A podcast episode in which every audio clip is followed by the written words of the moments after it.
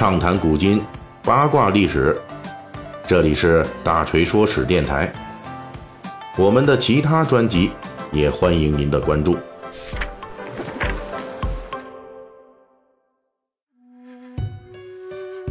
咱们上期讲的这个《水浒》啊，是说这个佛道相关的细节故事啊，所以本期我们聊啊，这个《水浒传》中有一个戏份特别重的道家的超级必杀技，也就是大招，这就是入云龙公孙胜的绝招——五雷天心正法。在《水浒传》中啊，五雷天心正法又被称为五雷天罡正法。第一次出现呢，是在小说中隐居二仙山的入云龙公孙胜，被神行太保戴宗和黑旋风李逵宴请的情节中。当时，公孙胜要去高唐州与会使用妖术的高廉交战。公孙胜的师傅罗真人在送别的时候对公孙胜是这么说的：“你往日学的法术是跟高廉水平差不多的，现在呢，你要去办了高廉。”那需要师傅我额外给你加点技能点数，所以现在为师传授给你五雷天罡正法，这个大招你学会了，保管你能把这高廉安排的明明白白的。在《水浒传》后续剧情中啊，果然公孙胜只要是一施展他这五雷天罡正法，那不管是对战高廉，还是降服混世魔王樊瑞。以及后来与这田虎帐下的头号大法师乔道清斗法，那都能取得压倒性的优势。这个在《水浒传》中人间最强的法术战斗技能，到底是个什么样的存在呢？根据后世学者的考证，历史上的道家虽然出过很多传说中的法术高手，但是并没有人使用过这一招五雷天罡正法。《水浒传》呢是第一次引用这个招数的文学作品，随后这个招数那就算是正式的诞生了。之后又在明朝的三言二拍等等作品中得到了沿用。那么我们能不能说五雷天心正法是作者施耐庵的独家凭空想象呢？其实也不是，因为五雷天心正法或者说这叫五雷天罡正法呀，在历史上虽然查无此号，但是呢，它作为道家的奇术。确实是有原型的，只不过呢，其来源非常复杂。首先，这个五雷天心正法中的五雷确有其事，在北宋年间，道家曾有五雷法流传。所谓五雷，并不是说能够召唤五个天雷从天而降的招数。按照道藏的解释，东南西北分别对应三二四一，当中是为五，以五为最大的数。也就是说呢。这五雷法可以简单的理解为最正宗、最强大的雷法。在宋代的道家的说法中呢，道士如果掌握了五雷正法，那就可以驱使雷电、呼风唤雨，而且还能扫荡灾异、驱魔降妖。在宋元时期的道家活动中，雷法被视为最重要的道家法术。其次，五雷天心正法中的这个天心也是确有其事的。同样是在北宋年间，天心正法作为雷法之一，也得到了广泛流传。而且，天心正法在民间传说中的主要功能就是驱邪灭鬼。当然了，咱们经常说大锤说史不是法术讲座了，所以呢，这一类的法术真伪咱们不去置评。不过，在宋元的时期啊，这个五雷和天心呢，都是影响力很大的道家内容，尤其是在梁山好汉活动的北宋末年。这两者在民间的广泛影响，应该是《水浒传》创作五雷天心正法的历史背景。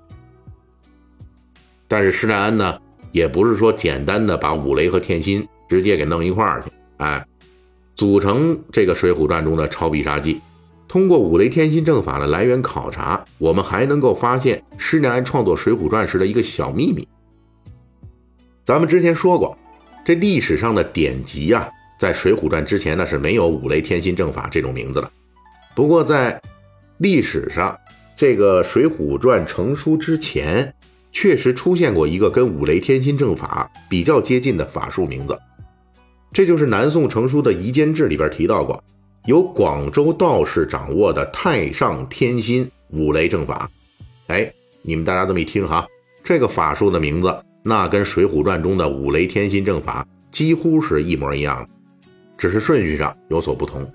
不过跟《水浒传》中呼风唤雨、大杀四方的威力加强版五雷天心正法不一样的是，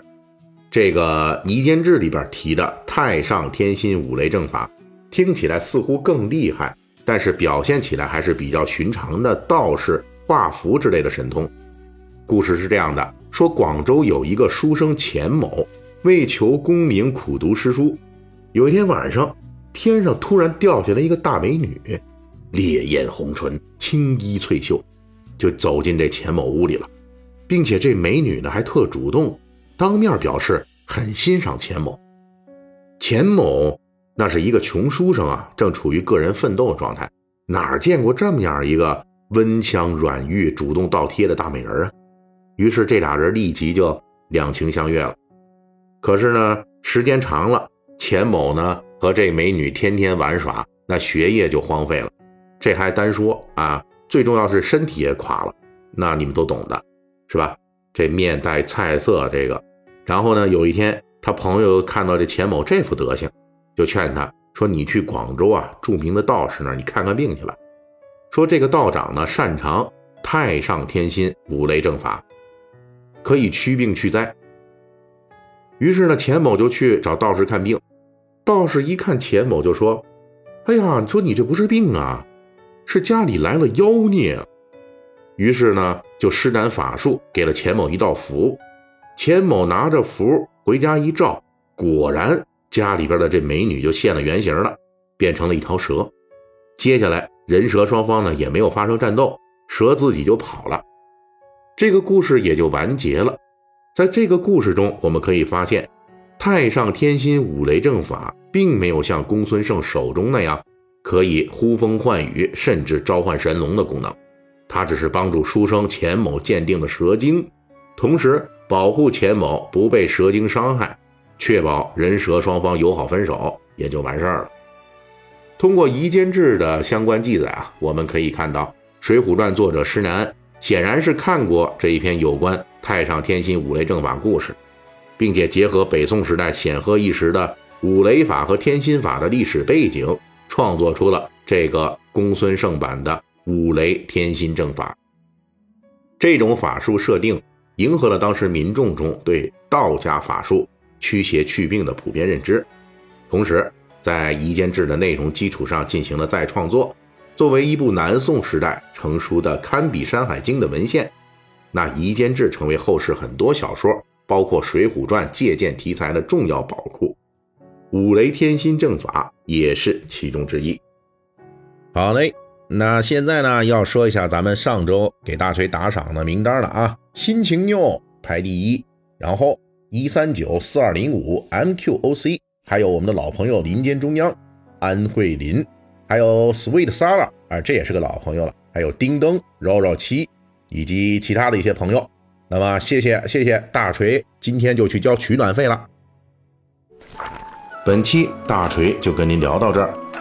喜欢听您可以给我打个赏。